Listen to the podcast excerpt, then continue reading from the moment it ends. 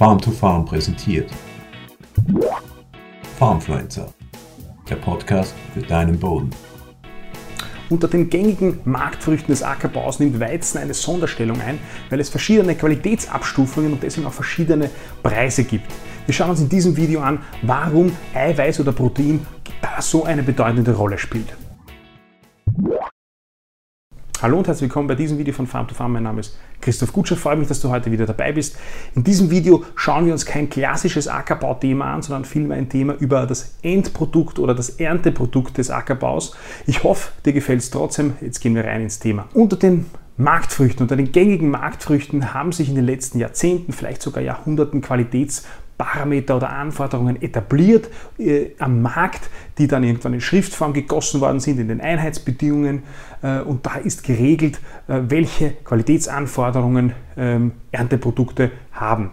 Und daran halten sich weitgehend Landwirte, Handel und Industrie. Ähm, und da fällt auf, dass Weizen oder eigentlich Mahlweizen, also Weizen, der für die Lebensmittelindustrie oder für, den, für das Vermahlen gedacht ist, äh, eben eine besondere Stellung hat, weil er verschiedene Qualitätsabstufungen hat und entsprechend auch verschiedene Preise. Qualitätsanforderungen wie Besatz oder wie Reinheit, die, die gehen über die meisten dieser ähm, Ernteprodukte. Macht ist auch klar, Besatz sagt etwas über, über äh, eben über die Reinheit aus oder oder Feuchtigkeit, über die Lagerfähigkeit. Aber beim Weizen ähm, wird eben unterschieden zwischen verschiedenen Kategorien und die, und zwischen den Kategorien sind eben auch die Preise anders, das weißt du. Und da spielt eine bedeutende Rolle das Eiweiß, also das Protein. Äh, wenn wir also beim, beim, Weizen über das Rohprotein oder das Eiweiß sprechen, dann meint man äh, den, den Eiweißgehalt im Weizenkorn.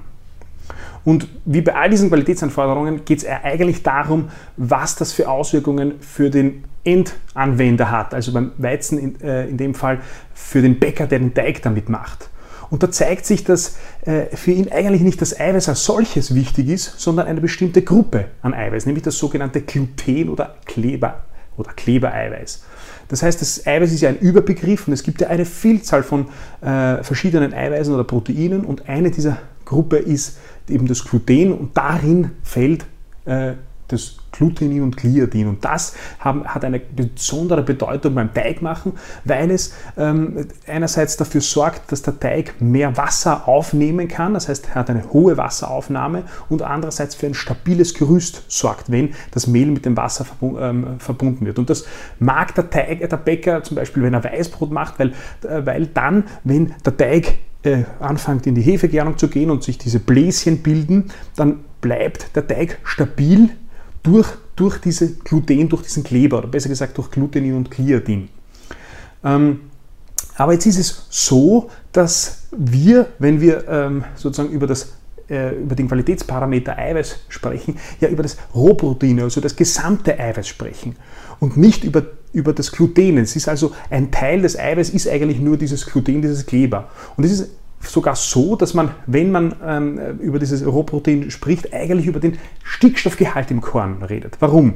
Ähm, die Standardmethode, um das Eiweiß ähm, beim Weizen festzustellen, ist, indem man misst, wie viel Stickstoff im, äh, in diesem Korn, in diesem Weizenkorn enthalten ist und dann rechnet man vom Stickstoff zurück auf, Ei, auf das Eiweiß und dann ergibt sich sozusagen dieser rechnerische Wert von, sagen wir mal, 13% Protein, 13% Eiweiß äh, und der ist dann dieser Qualitätsparameter. Der sagt aber nichts davon aus, wie viel von diesem Protein tatsächlich Kleber oder Gluten ist. Und genau das ist das Problem, weil es kann sein, dass man, äh, dass man ähm, verhältnismäßig niedriges Eiweiß hat und einen hohen Kleberanteil und umgekehrt.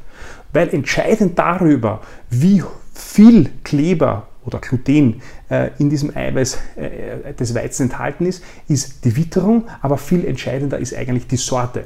Und deshalb ist es so wichtig, wenn man jetzt Eliteweizen oder in Österreich sagt man Premiumweizen dazu produziert, dass man nicht nur auf den Rohproteingehalt geht, sondern dass es entscheidend auch ist, dass man entsprechende Elite-Weizensorten anbaut, weil die eben in diesen Gesamteiweißen dann einen hohen Kleberanteil haben. Und da zeigt sich das nächste Problem, vor allem, ähm, wie schon zuvor erwähnt, schließen wir bei der, bei der Qualitätsbestimmung des Eiweißes nur äh, über den Stickstoff äh, darauf. Ähm, und gerade im Lichte der gesetzlichen Einschränkung der Düngung, Stichwort Düngeverordnung und insbesondere eben der Einschränkung bei der Stickstoffdüngung, wird es in Zukunft immer schwieriger werden, diesen Qualitätsparameter des Rohproteins zu erreichen. Äh, und das ist aber eigentlich ja gar nicht so wichtig, weil ja eben viel mehr diese innere äh, Wert, wie viel Kleber oder Gluten enthalten ist, zählt. So kann es ja sein, dass man mit einer ähm, Futterweizensorte zwar 15% Rohprotein hat, aber in Summe weniger Gluten enthalten ist, weniger Kleber enthalten ist, als in einer E-Weizensorte, in einer Premium-Weizensorte mit zum Beispiel nur 13%. Der Bäcker will lieber dann die 13%ige E-Weizensorte als die 15%ige äh, Futterweizensorte.